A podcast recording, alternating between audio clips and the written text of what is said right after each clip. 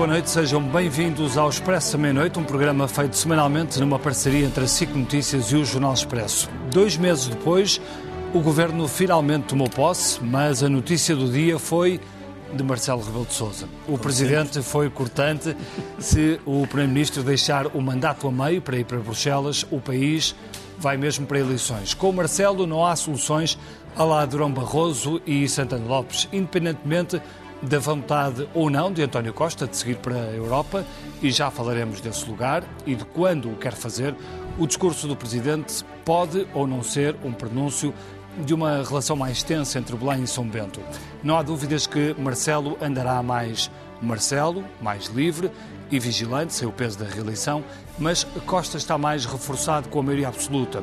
Como vai esta relação, que começou com este medir de forças, continuar? E como vai o Presidente vigiar o caderno de encargos que deixou para o mandato? São algumas das perguntas que fazemos neste debate, Ricardo e que vamos ter aqui neste eh, Expresso da Meia-Noite. Começa aqui pela esquerda a Eunice Lourenço, que é editora de política do Expresso. Aqui mesmo sentado ao meu lado está o Mário David, ex-secretário de Estado dos Assuntos Europeus e pessoa que conhece profundamente Bruxelas. O, o Manuel Magalhães e Silva, que é advogado, mas foi eh, é ex-consultor político do presidente Jorge Sampaio durante os, mandatos, os dois mandatos de Jorge Sampaio no Palácio de Belém. E Ana Sá Lopes, que é redatora do Jornal uh, Público. Francisco, é um prazer estar aqui consigo. Se descobre a si próprio como poeta? Ah, isso é uma pergunta muito difícil de responder. Eu, eu, sou uma parte do braço que ele deixou para, para pôr em pé aquilo que ele queria. Se quiseres fazer um balanço da tua vida. Em contagem decrescente para os 50 anos do Expresso, Francisco Pinto Balsemão entrevista 50 personalidades ao longo de 2022. Não perca o podcast Deixar um Mundo Melhor, disponível em todas as plataformas e em expresso.pt. Mário, eu começo uh, por si, uh, que conhece bem os meandros europeus, ficou, aliás, com a fama de ter sido uma das pessoas responsáveis uh, pela escolha de Durão Barroso para a Comissão Europeia, para Presidente da Comissão Europeia, na altura uma escolha surpreendente para quem não acompanhava os bastidores do que estava a passar em Bruxelas. Este aviso faz sentido? Ou, só existiu para, nos pôr a todos a falar disso, que é uma coisa que o Marcelo é especialista? o seu Presidente da República seria especialista nisso. Mas eu julgo que, eh, mais do que um aviso, Uh, o que ele procurou fazer com aquela intervenção foi dar uma garantia ao país de que, num momento tão difícil do ponto de vista económico, tão difícil do ponto de vista social e tão difícil até do ponto de vista de segurança, uh, quis dar ao país uh, uma, uma, uma noção de estabilidade e de, e de garantia de, de que, neste cantinho, à beira-mar, as coisas iriam decorrer normalmente durante todo o prazo da todo o prazo da, da, da legislatura. O que não quer dizer que, eh, e isso já é suavemente conhecido, que se o doutor António Costa quisesse, se não tivesse havido a guerra, se não tivesse havido a, a, a dissolução da Assembleia, já se lhe tinha colocado agora, na, na, renovação dos eh, lugares de topo da União Europeia, aqueles que estavam para, para revisão, uh, já se tinha colocado a questão se por acaso ele quereria ser agora Presidente do Conselho, na medida em que o, o legado do atual Presidente do Conselho não é, não é visto com, com grande, com, que tenha tido grande brilhantismo pelos seus colegas no Conselho. Portanto, acha, acha que se não tivessem acontecido esses, esses, esses episódios, eh, eleições antecipadas e também a guerra, nesta altura teria sido. António teria Costa sido... era o Presidente do Conselho Europeu e não, não, não e não, não Charles Michel. Não sei porque o Dr. António Costa nunca me confidenciou se estava interessado nisso ou não. A verdade é que se ele tivesse querido ser nesta altura, isso não tem havido esses dois, muito principalmente até no que nos diz respeito a nós, as eleições antecipadas. No que diz respeito à, à Europa, também por força da, da, do conflito, da guerra que a Rússia desencadeou, o facto também de se querer alguma estabilidade. E porquê, que, e porquê que acha que queriam... Que, quais é que são os, os valores de, de, António Costa em Bruxelas? Porquê que ele é tão apreciado em Bruxelas? Olha, eh, como sabe, por, por, por, enfim, por funções que tenho atualmente, tenho continuado a acompanhar e tenho continuado a estar presente uh, nos, nos Conselhos Europeus, uh, nas delegações ao Conselho Europeu. E, portanto, sou testemunha da, da, da grande, eh, da grande, enfim, do grande respeito eh, que existe em, em Bruxelas pelo Dr. António Costa, Mesmo que não é da sua- minha família Que a política. sua família, a sua faço- família política é o PP. é, Exatamente, mesmo e não sendo da minha família política, isto é um facto. Quer dizer, eh, é uma pessoa que os seus colegas veriam seguramente com muito, bom, com muito bons olhos, caso fosse essa a, a vontade dele.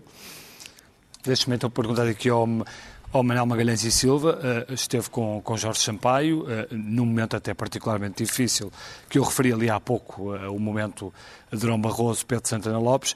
Acha que, que aquele momento no, no- no- Palácio da Ajuda, aquele dia, que é o dia da tomada de posse do governo, o Presidente da República devia ter feito aquele discurso? Quer dizer, no dia em que o governo toma posse, o Presidente da República diz que o Primeiro-Ministro pode estar com vontade de querer ir embora. Uh, sabe, o, o, Mário David pôs, de algum modo, o dedo na ferida.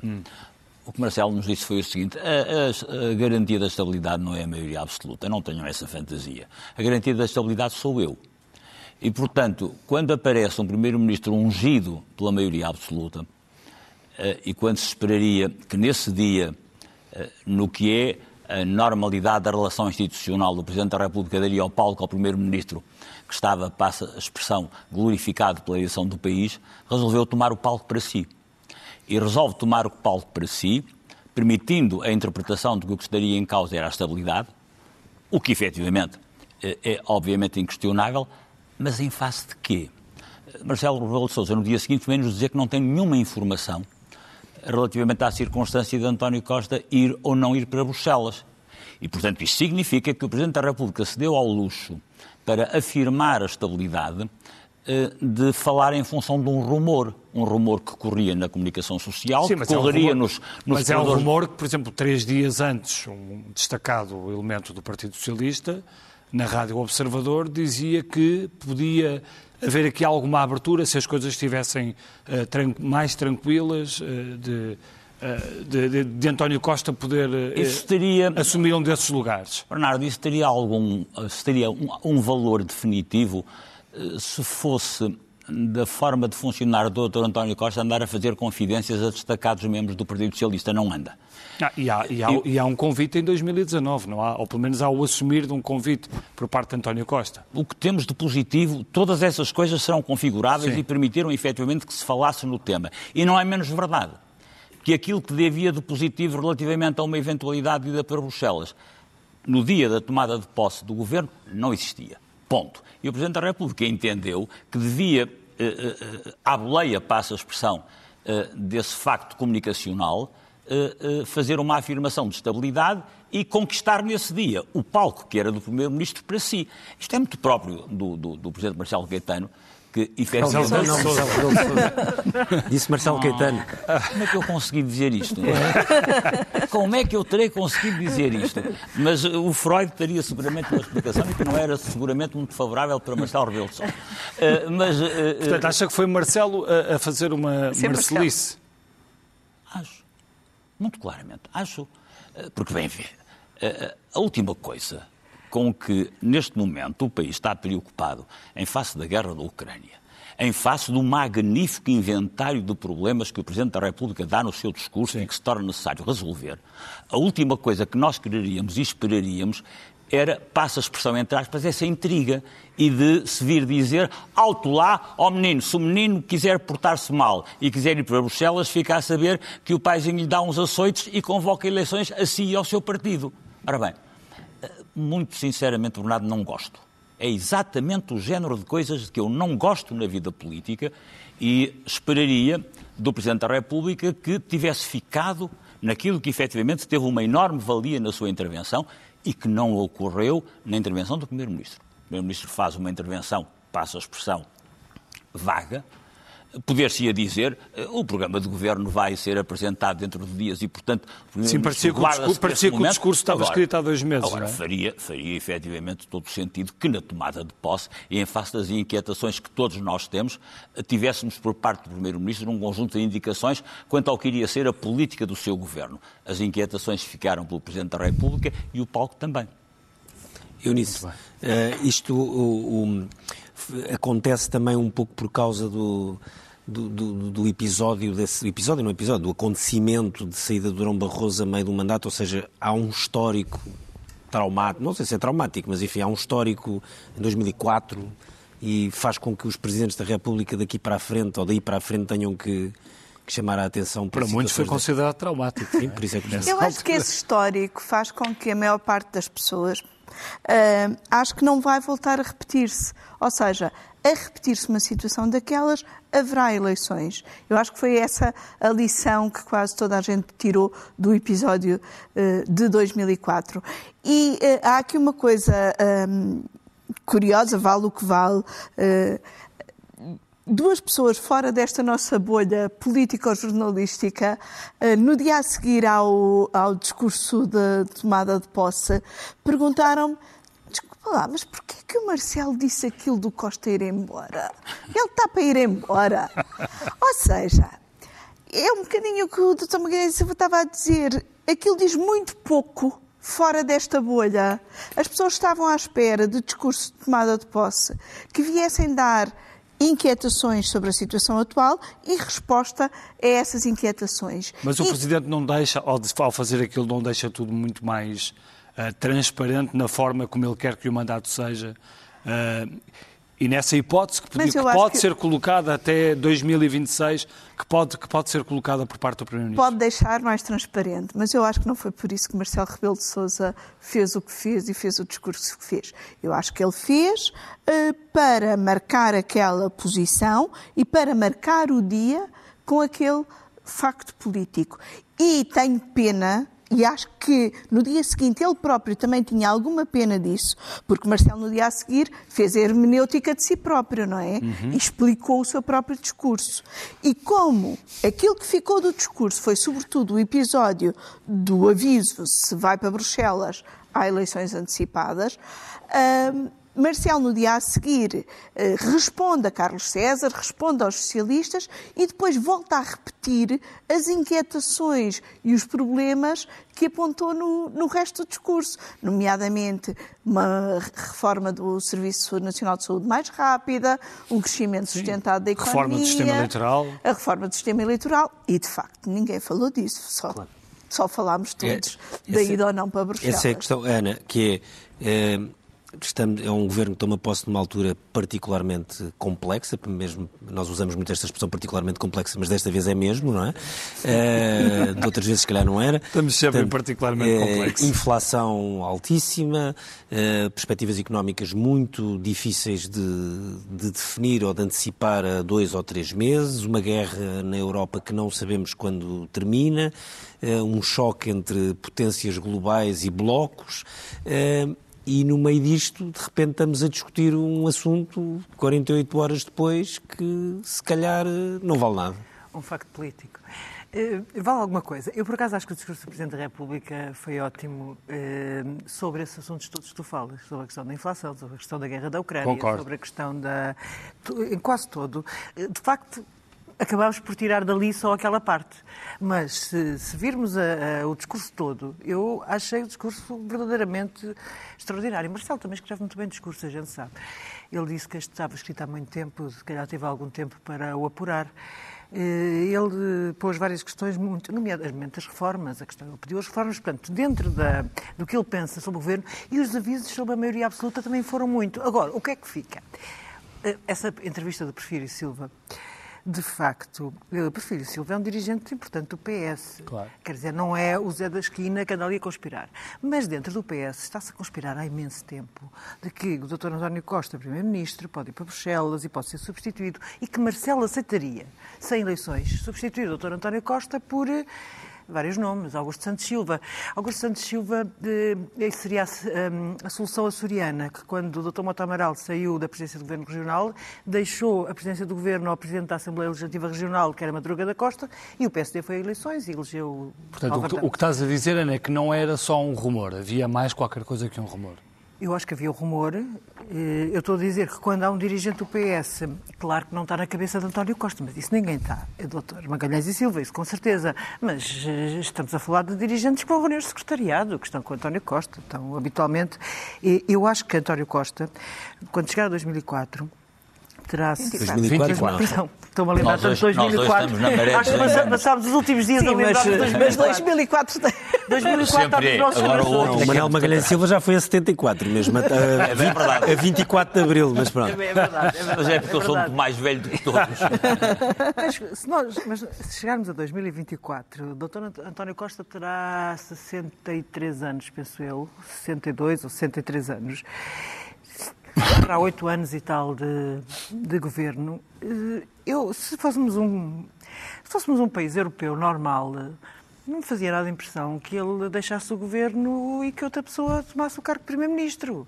Isso sem eleições. Aliás, como não achei, achei normal que o Dr. Jorge Sampaio não tivesse convocado eleições em 2004. Eu também. Ah, ainda bem, somos dois. É que quase ninguém achou. Mas o problema é que o PS. Também achaste três. Somos três Mas nesta o- mesa. Ótimo. Mas o problema é pior que. foi o trauma que deixou a seguir. Achei tanto que nessa noite, achei tanto que nessa noite, e porque era uma posição que eu reconheço singular, minha e de uma outra pessoa, na Casa Civil do Presidente da República, que quando eu cheguei ao Procópio, nessa noite, fui recebido com o epípeto Cá venha Santanete de Belém. E quando vocês há pouco falavam no- no- em todo, em todo o, o trauma que causou esta situação, causou, causou na São Caetano os opositores de Santana Lopes e causou no Rato, que estavam à espera de ter Sim, efetivamente sim. eleições. Eh, o resto não houve mais trauma nenhum, foi esse. Ponto. Sim, mas isso das santanetes, enquanto também acontecia, na altura eu e Ana Sá Lopes trabalhávamos ambas no Jornal Público e eh, eu e a Helena Pereira fazíamos governo e dizíamos, não, isto, quem sucede é Santana Lopes. Enquanto muita gente especulava, não, o Presidente Sampaio pode chamar Marcelo, Manuela Ferreira Leite, e nós dizíamos, não, é Santana pela lógica partidária. E também nos chamavam santanetes.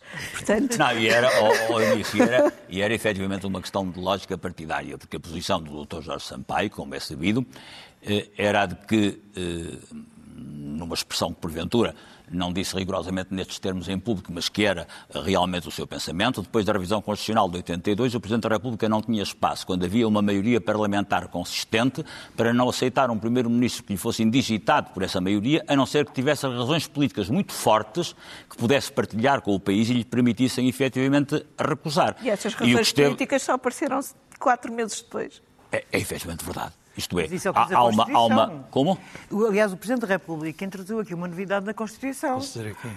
Eu queria, eu queria só perguntar aqui Que é uma coisa ao Mário David. está amarrado Mário David é que sabe essa história Eu toda. queria só perguntar uma coisa. Vocês só sabem metade da missa. Não, o Manel sabe a outra. Quero acrescentar aqui o lado do PSD. O Manel sabe a outra Não, metade. não, Não era ao lado, era ao lado da Europa. Eh, Não era, era, era já agora ao lado da Europa e, e também o, o facto de ter o privilégio, na altura, de trabalhar com, o- com o Dr. Durão Barroso. E deixe-me dizer duas coisas. Primeiro, o eh, Jorge Sampaio, desde, a primeira, desde o primeiro dia em que o Dr. Durão Barroso foi falar com ele, e vai-me confirmar isto seguramente, para dizer há a possibilidade de eu ser convidado para este lugar, disse-lhe, encorajou o mais possível encorajou o mais possível. Quando mais tarde, isto sempre duraram umas quantas semanas, ah, houve demasiado ruído à volta de haver ou não haver eleições antecipadas, que o PSD não queria, e já agora aqui assim faço um parênteses, o único dirigente do PSD que queria eleições na altura ah, era o Dr. Pedro Santana Lopes, Pois. que era o único que, se queria legitimar, que era o único que se queria legitimar. Ah, mas o que, o, que, o que estava a dizer relativamente a quando houve a hipótese de, afinal, pode ser que haja eleições antecipadas, decididas pelo Sr. Presidente da República, o Dr. Durão Barroso estava, e eu estava a acompanhá-lo, na Cimeira da NATO em Istambul, e veio, regressou mais cedo a Lisboa, para dizer ao Sr. Presidente da República, então o assunto está esquecido. E a reação do Sr. Presidente da República foi, não, isto é demasiado importante para o país. E é isso que me faz confusão também neste, neste nosso debate. É que, efetivamente, ah, depois o Dr. Durão Barroso, ainda hoje, é muito vilipendiado. eu gostava que nós pensássemos. Sim, que é a questão, que é a expressão do abandonar. Sim. Atenção, Mas, que oh, mesmo Ricardo. para o engenheiro Guterres, que é uma situação diferente, existe um pouco no. Não estou a dizer se justa, se injustamente, também não sei medir isso. e pântano. Mas, mas há aquela, muito aquela ideia do, do, do abandonar. Mas a, que- a questão... sabemos que é uma coisa que pode acontecer normalmente em política, não tem mal nenhum. Mas depois isso fica E- e colado. repare, mas, mas ainda agora por causa deste episódio que se tem recordado de 2004 eh, inúmeras vezes, vamos imaginar o que é que teria sido, a diferença que teria sido a Troika em Portugal, se por acaso o Verhofstadt, o louco do Verhofstadt, belga, que era o candidato apoiado pelo Chirac e pelo Schröder, eh, se tem sido ele a ser o presidente da Comissão Europeia. Quer dizer, Mas isso, está- mas isso quer dizer que o é dif- Barroso também foi. Ou seja, Quer teve uma atitude diferente com Portugal por ser português? Não, quer dizer que não, não só com Portugal, Sim, a Comissão, não só claro. com Portugal, com mas com todos os outros. Felizmente, Portugal não estava sozinho nisso, Uhum. eh, mas houve sempre, e durante os 10 anos de mandato do Dr. Durão Barroso, o que é normal, num colégio que ainda por cima é um colégio em que, eh, lembro do Dr. Durão Barroso dizia, chamam isto o Colégio Barroso, eu conheço três deles, quer dizer, os outros todos queiram-me aqui assim de paraquedas, nunca os tinha visto. Mário David, deixe-me deixe só fazer-lhe uma, deixe só fazer uma outra E pergunta. continua a ser assim. Porque há aqui uma questão que nós nos estamos a esquecer sobre esta hipótese que foi levantada de, de António Costa ir ou não para, para Bruxelas, que é, eh, na orgânica do governo, eh, a questão dos assuntos europeus fica na dependência eh, direta de António Costa e, aliás, eh, um, um- um dos seus homens, um dos seus homens fortes, que era Tiago Antunes, e é Tia- Tiago Antunes, eh, fica também com essa, com essa, com essa pasta. Isso é um sinal importante. É, é preciso. António Costa precisava de um Mário David como teve Durão Barroso? É preciso alguém que vá fazendo esse trabalho? Repare, Para, para, para, para- sabendo a importância que o lugar tem para Portugal, teria, seria sempre um privilégio eh, poder ajudar na eleição de alguém que tivesse essa vocação e que eu soubesse de antemão também que tinha esse reconhecimento dos seus pares, que é o caso do Dr. António Costa, caso ele tivesse interessado. Mas eh, começou por perguntar eh, Se faz Bernardo, sentido se faz os assuntos sentido. europeus separados do Mené. Para mim faz todo o sentido. Eu hoje vi no Expresso. Não, isso, isso é um outros- sinal. Dois, dois outros ex-secretários de Estado, ou melhor, um secretário de Estado dos Assuntos Europeus e um outro dos negócios estrangeiros, e um deles até amigo e do meu partido, eh, que eh, se pronunciaram de forma diferente. Eu acho que faz todo o sentido. Recordem-se que, durante as várias revisões dos tratados, se chegou a dada altura a equacionar a hipótese de haver em cada governo um vice-primeiro-ministro para os assuntos europeus para libertar um bocado mais os primeiros ministros, enfim, desta corrida constante para Bruxelas. Que agora vai ser maior, provavelmente. E que agora ainda vai ser maior. Agora é mas, quer quase- dizer, mas os próprios primeiros-ministros não o quiseram. Quiseram chamar a eles. Portanto, para, para mim, na ordem interna, faz todo o sentido, já que não há um ministro dos assuntos europeus, que haja, como existem em outros, noutros dos Estados-membros, que haja pelo menos alguém que, com a cobertura direta do Sr. Primeiro-Ministro, possa falar quase que de igual para igual com os outros membros do Governo, com os outros ministros. Não é um secretário de Estado, que até é o segundo da hierarquia do, do Ministério dos Negócios Estrangeiros, eh, na, na- enfim, na, na- nossa tradição, eh, que, que pode falar com essa abertura e com esse patamar, digamos, com os vários ministros. E, portanto, eu felicito o Sr. Primeiro-Ministro pela coragem que teve de quebrar esse tabu, de ter chamado a si a, a, a Secretaria de Estado dos Assuntos Europeus e acho que isso não teve nada a ver com um potencial sonho de amanhã poder ir para lá, embora tenha dado aso a que, a que houvesse toda esta Tem a ver discussão. com a importância. Acha que este- nestes quatro anos, ou seja, este, este eixo para assim, a rotação para Bruxelas vai ser uma coisa hum, bastante mais evidente? Vai, vai. Que não tem apenas a Vai. ver com a guerra, tem a ver com. Vai, vai por, enfim, por tudo o que se está a passar, pela instabilidade económica que vai haver, pela instabilidade social, ainda não chegámos à fase da instabilidade social, eh, ainda estamos apenas, apenas ah, a tentar amparar os desgraçados dos refugiados que nos vão, que nos vão in- invadindo, no bom sentido, aos milhões, já vão em quatro, não é? Ah, já se fala em que pode chegar a 8 ou 10. Ah, e, portanto, ah, por ir haver uma outra, uma outra dimensão dentro da União Europeia, que é a dimensão da defesa, tudo isto vai fazer com que haja cada vez mais uma, uma necessidade de articulação e que os primeiros ministros sejam chamados a reunir-se ainda mais frequentemente. Eunice, esta, esta divisão, ou seja, hoje vimos, por exemplo, Mariana Verde da Silva, que está muito reforçada neste governo, a fazer a apresentação do programa. E isto dá-nos esse sinal de que Mariana Verde da Silva ficará mais com, não sei se com a parte mais interna e António Costa, nesta fase tão decisiva da Europa, mais ligada a essa, a essa frente europeia? Eu acho que sim, que reforça uh, esse sinal. Eu acho que Mariana Vieira da Silva é muito a formiguinha trabalhadora deste governo há muito tempo. Ela agora formalmente é sim a número 2, mas quase que desde 2015 ela é a número 2, porque como secretária adjunta do Primeiro-Ministro já era ali o seu braço direito, como se costuma dizer, e hoje ser ela a apresentar o governo o programa de governo reforça ainda mais essa sua eh, posição de número dois e uma posição em que ela tem eh, novas eh, competências, tem a tutela, a tutela dos fundos. Há muito do trabalho cá dentro que passa por ela, do trabalho e da coordenação do trabalho, que deixa António Costa eventualmente mais livre para poder tratar de todos os outros assuntos que têm dimensão europeia e, como estava Mário David a dizer, cada vez serão mais e cada vez serão mais tratados a nível europeu. E, aliás, há uma coisa no, no programa uh, de governo que também mostra um bocadinho isso. Uh, no seu discurso de posse, António Costa. Uh, Claro que falou da guerra, mas muito brevemente, Sim, reconheceu que há consequências, mas eh, disse que não mudava o rumo, que o programa de governo era o programa eleitoral. Depois tivemos a versão de que, não, afinal vai haver uns ajustes no programa de governo para incorporar as consequências da guerra. E hoje o que vemos é que o programa de governo remete toda, todo o tratamento das consequências económicas e sociais da guerra para a esfera europeia. Portanto, António Costa também espera que a solução. Que seja uma solução mais, mais, mais em conjunto. Mais de conjunto, mais europeia, um bocadinho como foi para a pandemia. Claro. E, portanto, também lhe vai competir a ele participar nessa solução europeia e tentar influenciá-la no sentido que ele achará que ajuda mais Portugal e precisa de estar mais liberto da coordenação interna para poder estar mais em Bruxelas, de facto.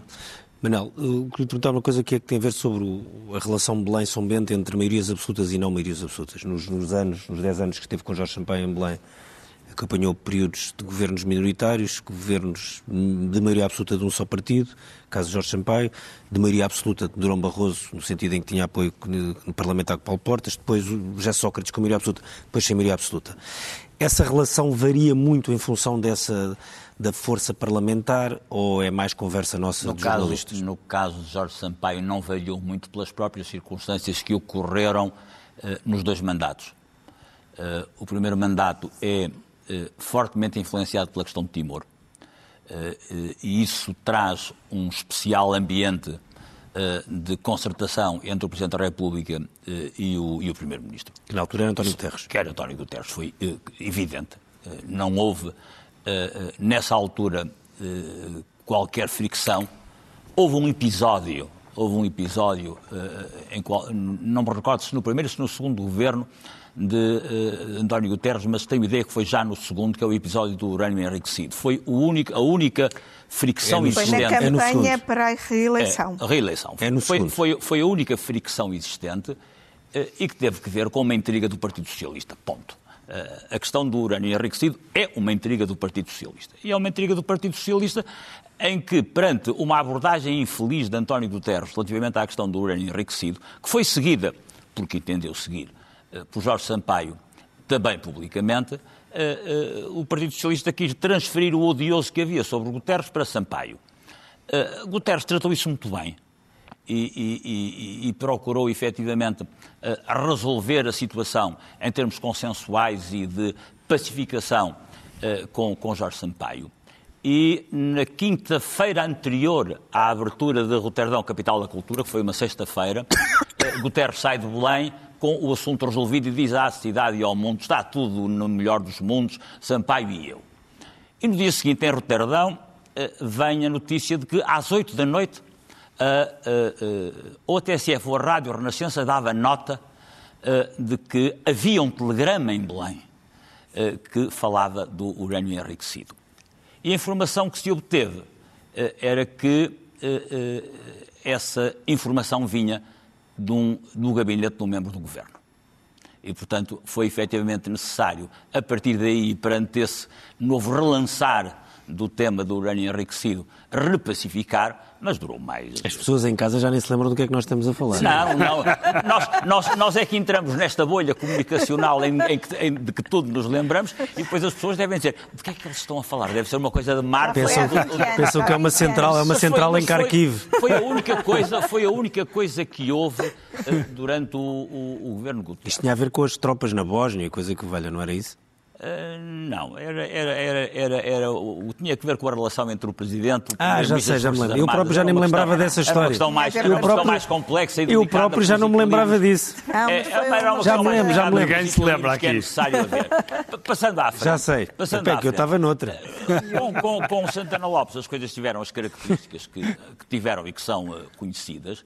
Sim, mas com José Sócrates teve um período de maioria e depois sem maioria. Sim, mas o, o, o, com, com o José Sócrates uh, uh, o período é muito fugaz e... Ah, não, você é sempre com a maioria. No é Sampaio é sempre com a maioria. É sempre com a maioria. É, sempre com a maioria. é um período muito é fugaz e em que o que está em cima da mesa no Partido Socialista e, portanto, no Governo é o caso Casa Pia.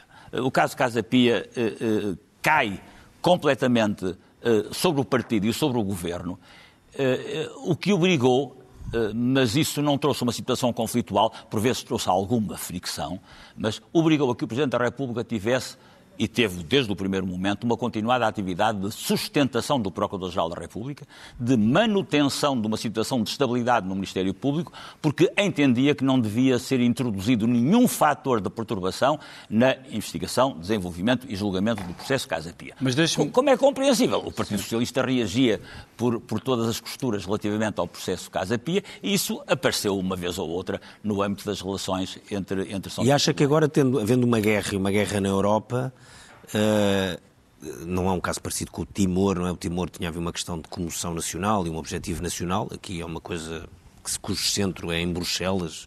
Quer dizer, o centro até noutros sítios, não é? Mas pronto, o nosso centro político. O, o centro é aqui, que nós temos todos os dias, de manhã à noite, infelizmente para a Ucrânia, a guerra da Ucrânia. Sim. E acha-se que isto, isto, é que vai marcar estes, estes, estes dois mandatos em paralelo? Uh, vai depender da evolução da guerra. Eh, eh, vai depender essencialmente da evolução da guerra.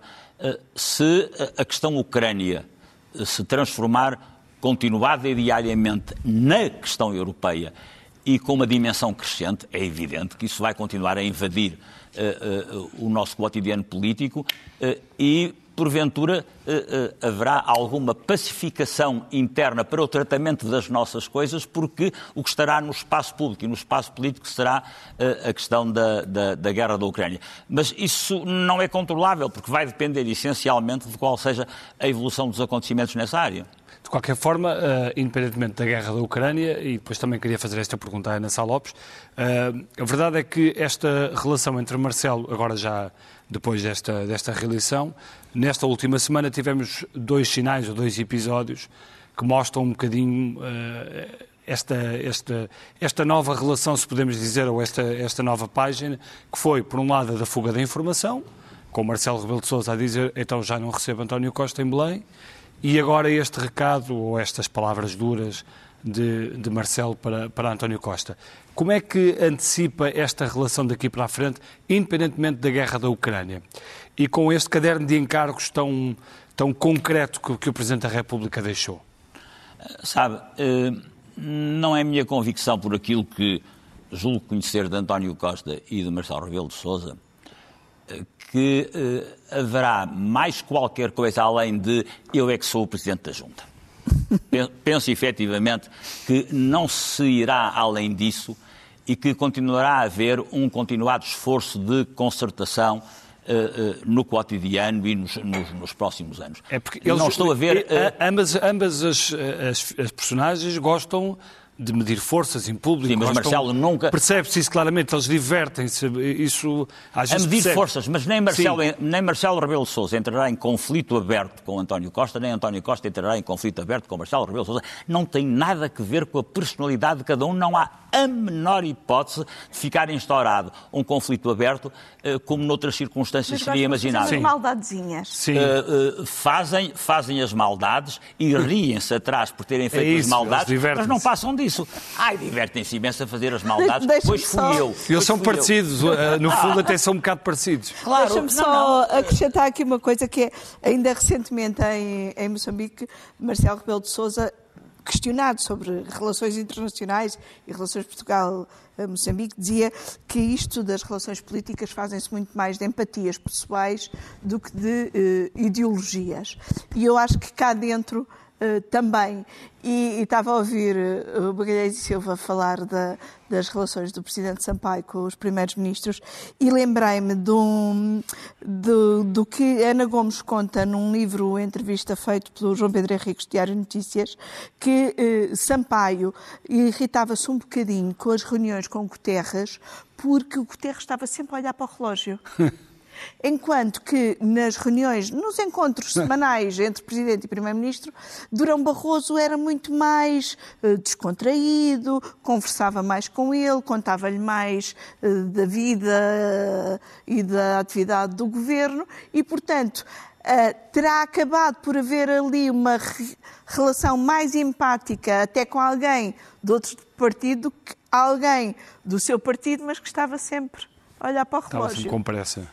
Isso é um bocado verdade e tem que ver também com alguma eh, eh, eh, competição que existiu sempre entre Jorge Sampaio e António Guterres, por um lado, e por outro lado, pela consciência que António Guterres tinha, e vale a pena não perder isso de vista, de que há efetivamente os poderes do Presidente da República, mas são muito relativos. Isto é, quando no discurso de posse o Presidente da República faz aquela afirmação, com, com exceção, mas isso acontece com várias entidades, eh, do- ou do veto político, eh, que chega à Assembleia e volta para trás e o Presidente tem que promulgar. Ponto.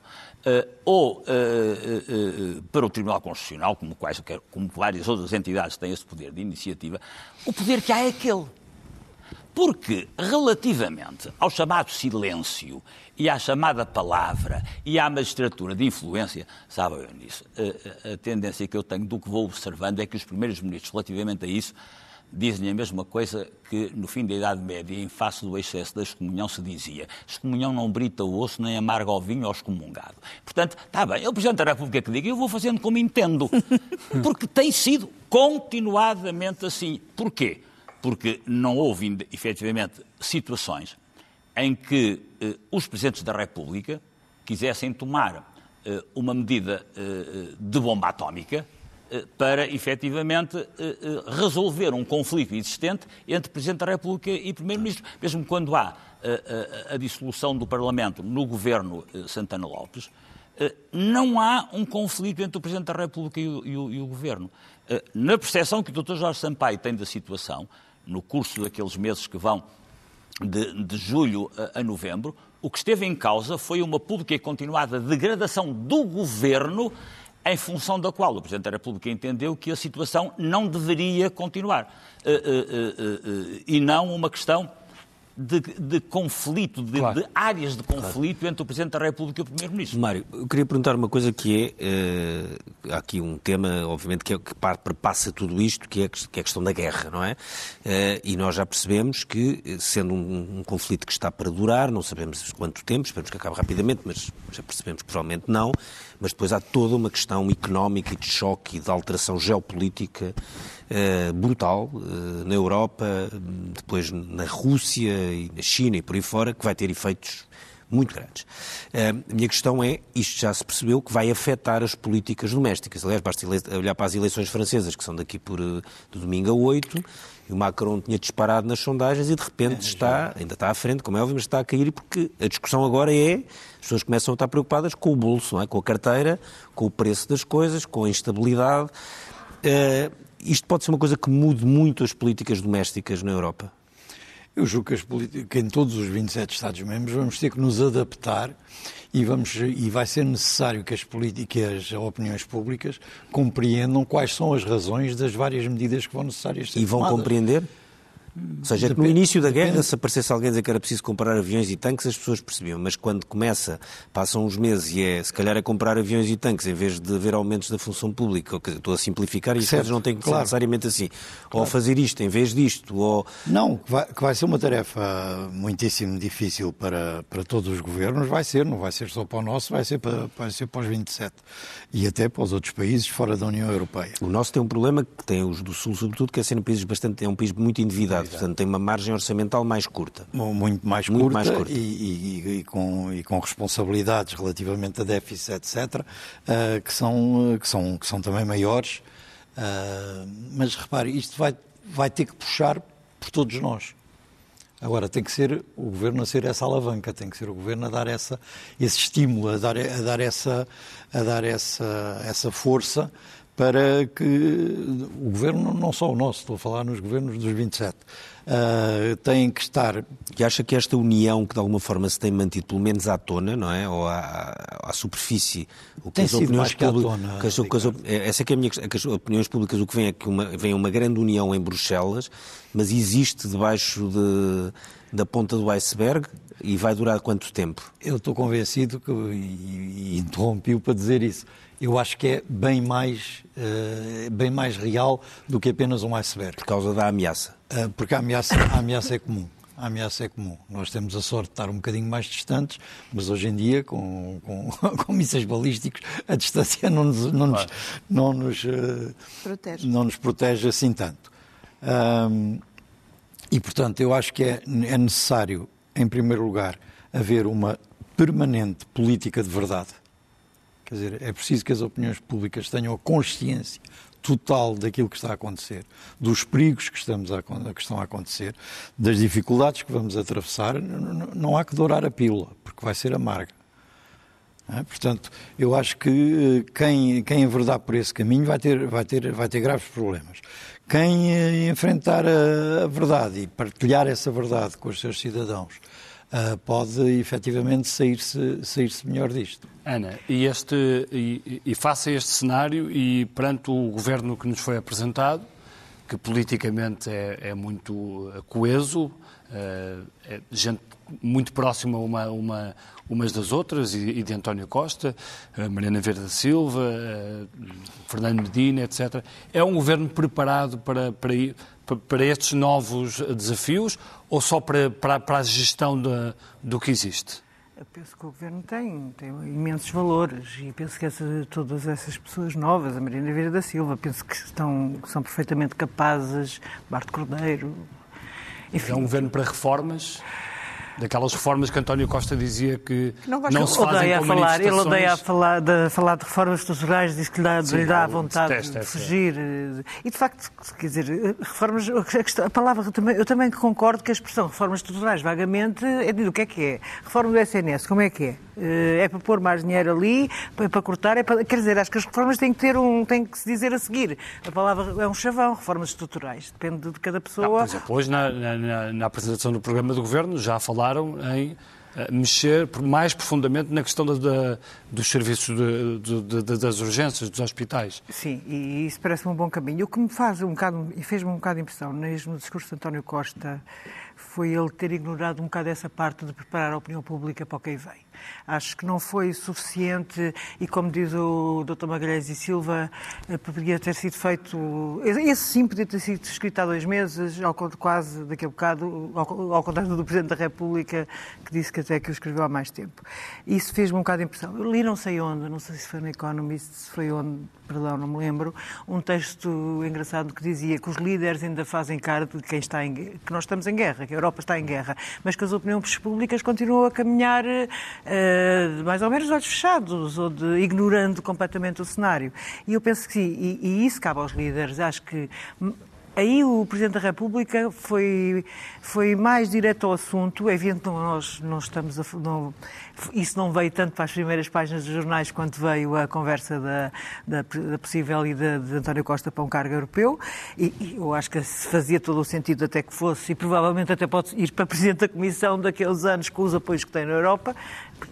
É que é um, governo, é um governo que pode embater com o nível de agitação social Uh, que nós já não vemos há algum tempo. É que por exemplo, está. a questão da inflação é, é Aí é que está, é mas eu não me parece. Não? Por exemplo, há quem diga, ai, Fernando Medina nas finanças, eh, não é, não é Mário Centeno. Eh, eu, para já, eu acho que quem vai ser o responsável pelas finanças vai ser António Costa. Alguma vez António Costa vai deixar que Fernando Medina esteja como já vi que se não sei se foi o PSD a criticar, mas já vi algumas críticas nesse sentido, de que Fernando Medina iria não cumprir os critérios do déficit de Portanto, ia dar eh, à vontade, como ele é do PS, toda a gente chegava lá, batia à porta. Não faz sentido absolutamente mas, quer dizer, mas António Costa chega para tudo, chega para os assuntos isso não faz europeus, sentido nem, finanças, para, nem para o Fernando Medina. Fernando Medina para o, o Fernando Medina não se quer suicidar. O Fernando Medina levou com uma derrota em Lisboa inacreditável. Agora ser um desgraçado um ministro das Finanças que vai... Ele pode não ter muita popularidade por causa da guerra da Ucrânia, como é óbvio. Isso ninguém sabe, ninguém sabe o que nos vai acontecer amanhã, quanto mais com a guerra em cima. Mas vai querer, com certeza, reconstituir a sua carreira política a partir do Ministério das Finanças. Isso e os Ministros das Finanças que têm popularidade política normalmente são os que mantêm as contas públicas direitas. É, é uma velha história portuguesa. Verdade, é verdade, é verdade. Não é ao contrário, portanto já, eu não eh, consigo sequer é perceber esse Já que estás a falar do governo, não, mas, mas, mas, não é o teu, eh, não consigo perceber o raciocínio de quem acha... Mas tens ouvido várias vezes Mas acho que é de quem não está a pensar, é, desde o doutor Oliveira Salazar, que é o contrário. Isso, Diga, Mário. Não, o que, eu, o que eu gostava, sobre o tema que, em base da, da nossa discussão, gostava de pôr ainda mais eh, dois, duas, eh, dois quadros na, na mesa. Ainda tenho uma pergunta para lhe fazer. Ok. o primeiro é o facto de nada garantir, e eu duvido que aconteça, que o PPE volte a ganhar as eleições europeias em 2024 e a acontecer, a evolução que nós temos visto, não é nesse é o partido é? da família política do PSD, sim. E, exato. Uh, de que eu fui nove anos vice-presidente. Portanto, sei, digo sim. isto com muita mágoa. Os socialistas europeus estão a crescer, não é? Acha Portanto, que não pode, pode não ganhar as próximas? Eu, eu se tivesse que apostar, era, apostaria que não ganhava. pode pôr em causa qualquer pretensão do António Costa? Não, Hum. É uma vantagem. É. A questão é que, nessa altura, o lugar deixa de ser o de presidência do Conselho, que, é para, o passa partido, para a Comissão. Porque a família socialista claro. vai, vai claro. exigir, tal como o PPE tem é exigido nas últimas três vezes, é a Comissão. E, acaba, e acaba quando o cargo? Era essa a pergunta que eu lhe queria fazer. O cargo de, a eleição, a eleição, de será, a eleição 2024 será, também, final. Não, não, uh, não é 2024 Desculpe, de, uh, a eleição será em junho de 2024. A tomada de posse Exatamente. é que é depois, a 1 de janeiro de 2025. Certo. Uh, quando a eleição do Presidente do Conselho Eu é só em outubro. O que o professor Mário David está a acabar de nos dizer, o doutor sou... Mário David nos está a dizer, parece bastante importante uh, para o próximo cenário. Eu acho que o cargo que está à espera de António Costa é Presidente da Comissão. Hum. Com, exatamente por isto. Mas, e, é que, mas e, e, acha, e acha que van der Leyen pode não querer ser reeleita? Não terá força na Europa para isso? Não, repare, duas coisas. Porque ela fez uma gestão da, da pandemia, apesar de tudo... Uh, não sei se na sua opinião foi positiva ou não. Ela fez uma. Eu, eu, uh, foi efetivamente positiva, embora continue uh, a ter uh, toda a Comissão e ela em primeiro lugar, o Parlamento Europeu a querer saber dos contratos das vacinas que uhum. apareceram todos Sim. rasurados. e isso em, porque há suspeitas. E isso, eu não sei se há suspeitas, se não há, mas a verdade é que se aquilo está rasurado, porque é que rasuraram? É? Portanto, não sei se depois, não se esqueça que o Manfred Weber, que já foi o candidato, uh, o Spitzencandidate do PPE nas últimas eleições, eu sou totalmente contra o Spitzencandidate, uh, e, se permite só Tem que explicar o que é, senão as pessoas só, não percebem. É, é, é o, as famílias políticas apresentarem um é candidato, candidato a, que a, apresentarão ao posto a, de, de, de, Presidente da Comissão, no caso de virem a ganhar. E quando isso começou a ser discutido, vou contar só aqui assim um pequeno episódio, se me permite. Quando isso começou a ser discutido no Parlamento Europeu, uh, pelas três grandes famílias políticas, foi a única vez que eu pedi à, à, à chanceler Merkel para falar com ela. Era vice-presidente do PPE e disse está consciente daquilo que se está a passar. E ela disse, obrigadinho pelo aviso, mas deixe isso passar à vontade, não se preocupe, quando chegar a hora eu acabo com isso. E, na verdade, acabou as duas vezes. uh, agora, o Sr. Weber quer passar a presidente do PPE no Congresso de Maio. Porquê? Porque continua a sonhar que um dia vai ser presidente da Comissão. Sim. Logo ali eram dois alemães seguidos e dois alemães da CDU seguidos. Vai ser uma guerra gira. Portanto, uh, mas... Uh... Portanto, podemos ter António Costa, na sua opinião, como uh, um possível próximo presidente da Comissão Europeia. E isso prende-se com o segundo quadro que eu queria dizer muito, muito rapidamente, Ricardo. É que, no caso de haver a possível... O país, o Estado-membro, que tiver a possibilidade de ter, de indigitar o presidente da Comissão, não pode perder essa oportunidade. Seja ele quem for, seja o Estado que for. Vamos para eleições e pronto, também é simples. Não, não, não é, não é o calendário, Mas o calendário para a Comissão. Se calhar, se calhar Marcelo Rebelo Souza tem alguma razão. Se não tivesse havido uh, eleições antecipadas, era cumprir-se claro. a legislatura até 2023, António Costa ia candidato às europeias de 2024 e Agora, era presidente da Comissão em 2024. A minha pergunta é, se não é do interesse nacional, independentemente de tudo o resto, se não é do interesse nacional, ter a certeza que o lugar de Presidente da Comissão não vai para um Timmermans, como teve para ir desta vez para o holandês, não vai para um sueco, não vai para um... Para o holandês não um, parece todo... Não vai para um finlandês, não, não, depende, depende da relação de forças que houver nesse momento no Conselho. Magalhães e Silva, uh, se calhar Marcelo Rebelo Sousa até tinha alguma razão, ou não? Perante isto que o Mário David nos está a dizer? Eu só sou capaz de, de, me, de me fundar naquilo que o Marcelo disse que não tinha nenhuma informação. E, portanto, parte do princípio que ele não nos mente. Se não tinha nenhuma informação, eu continuo Sim, a ter os calendários... do mesmo ponto de vista. Somos muito dois. Bem. Vamos a... Enfim, isto é muita especulação, vamos ver. Mas também. Ainda falta muito tempo. E tendo em conta que vivemos dois anos em que aconteceu tanta coisa que misturou todas as eh, os programas e tudo quanto era uh, pensar e fazer grandes conjunturas sobre timings, quem é que nos diz que nos próximos dois anos isto também não Eu vai acho que está tudo continuar a... E agora, há guerra, e agora há guerra em Lisboa. E, está e agora tudo... há guerra em Lisboa. E está tudo, a, fazer, está tudo a descontar não o é tema da guerra, que eu acho que é o grande erro de, destes cálculos, mas enfim, vamos, vamos ver porque o que as consequências são grandes. Vamos então às primeiras páginas do Expresso. O jornal está na banca desde, nas bancas desde hoje uh, de manhã, também para os seus assinantes uh, digitais. Na capa da revista do Expresso, uh, um artigo sobre Salgueiro Maia, de Manuel Gosta Soares, exatamente com o título O Maia e uma magnífica fotografia do capitão que, de alguma forma, do Alfredo Cunha, que incorporou a ideia, a imagem do 25 de Abril. Na primeira página da uh, economia. eh, casas já podem ser compradas em criptomoedas, para os espectadores que é, estão a ver e que tenham uma criptomoeda no bolso já sabem, é, já podem usá-la para comprar uh, casas. E depois uh, Tomás Correia, condenado em novo dossiê do Banco de Portugal. Boas, compram no Príncipe Real, provavelmente. A presidência do Montepio resulta em mais uh, uma contornação a Tomás Correia que recorre da coima de 70 mil euros.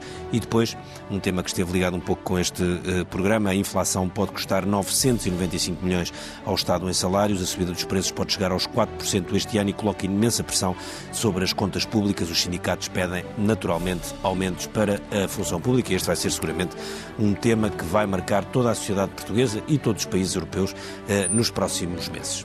E no caderno principal, a fotografia e também a manchete é sobre o tema que aqui estivemos a discutir. António Costa afasta a saída a meio do mandato.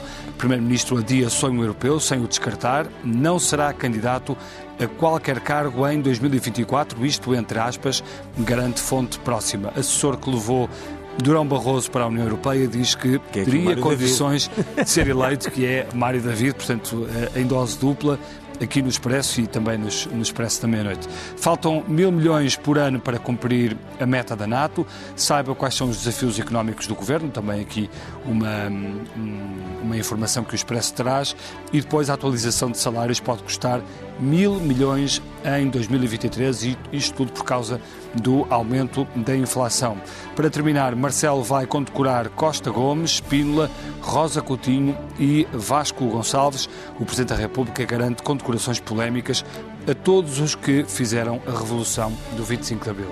Fica vista a primeira página do Expresso. Nós voltamos na próxima semana. Muito boa noite, obrigado e bom fim de semana. Boa noite e até para a semana.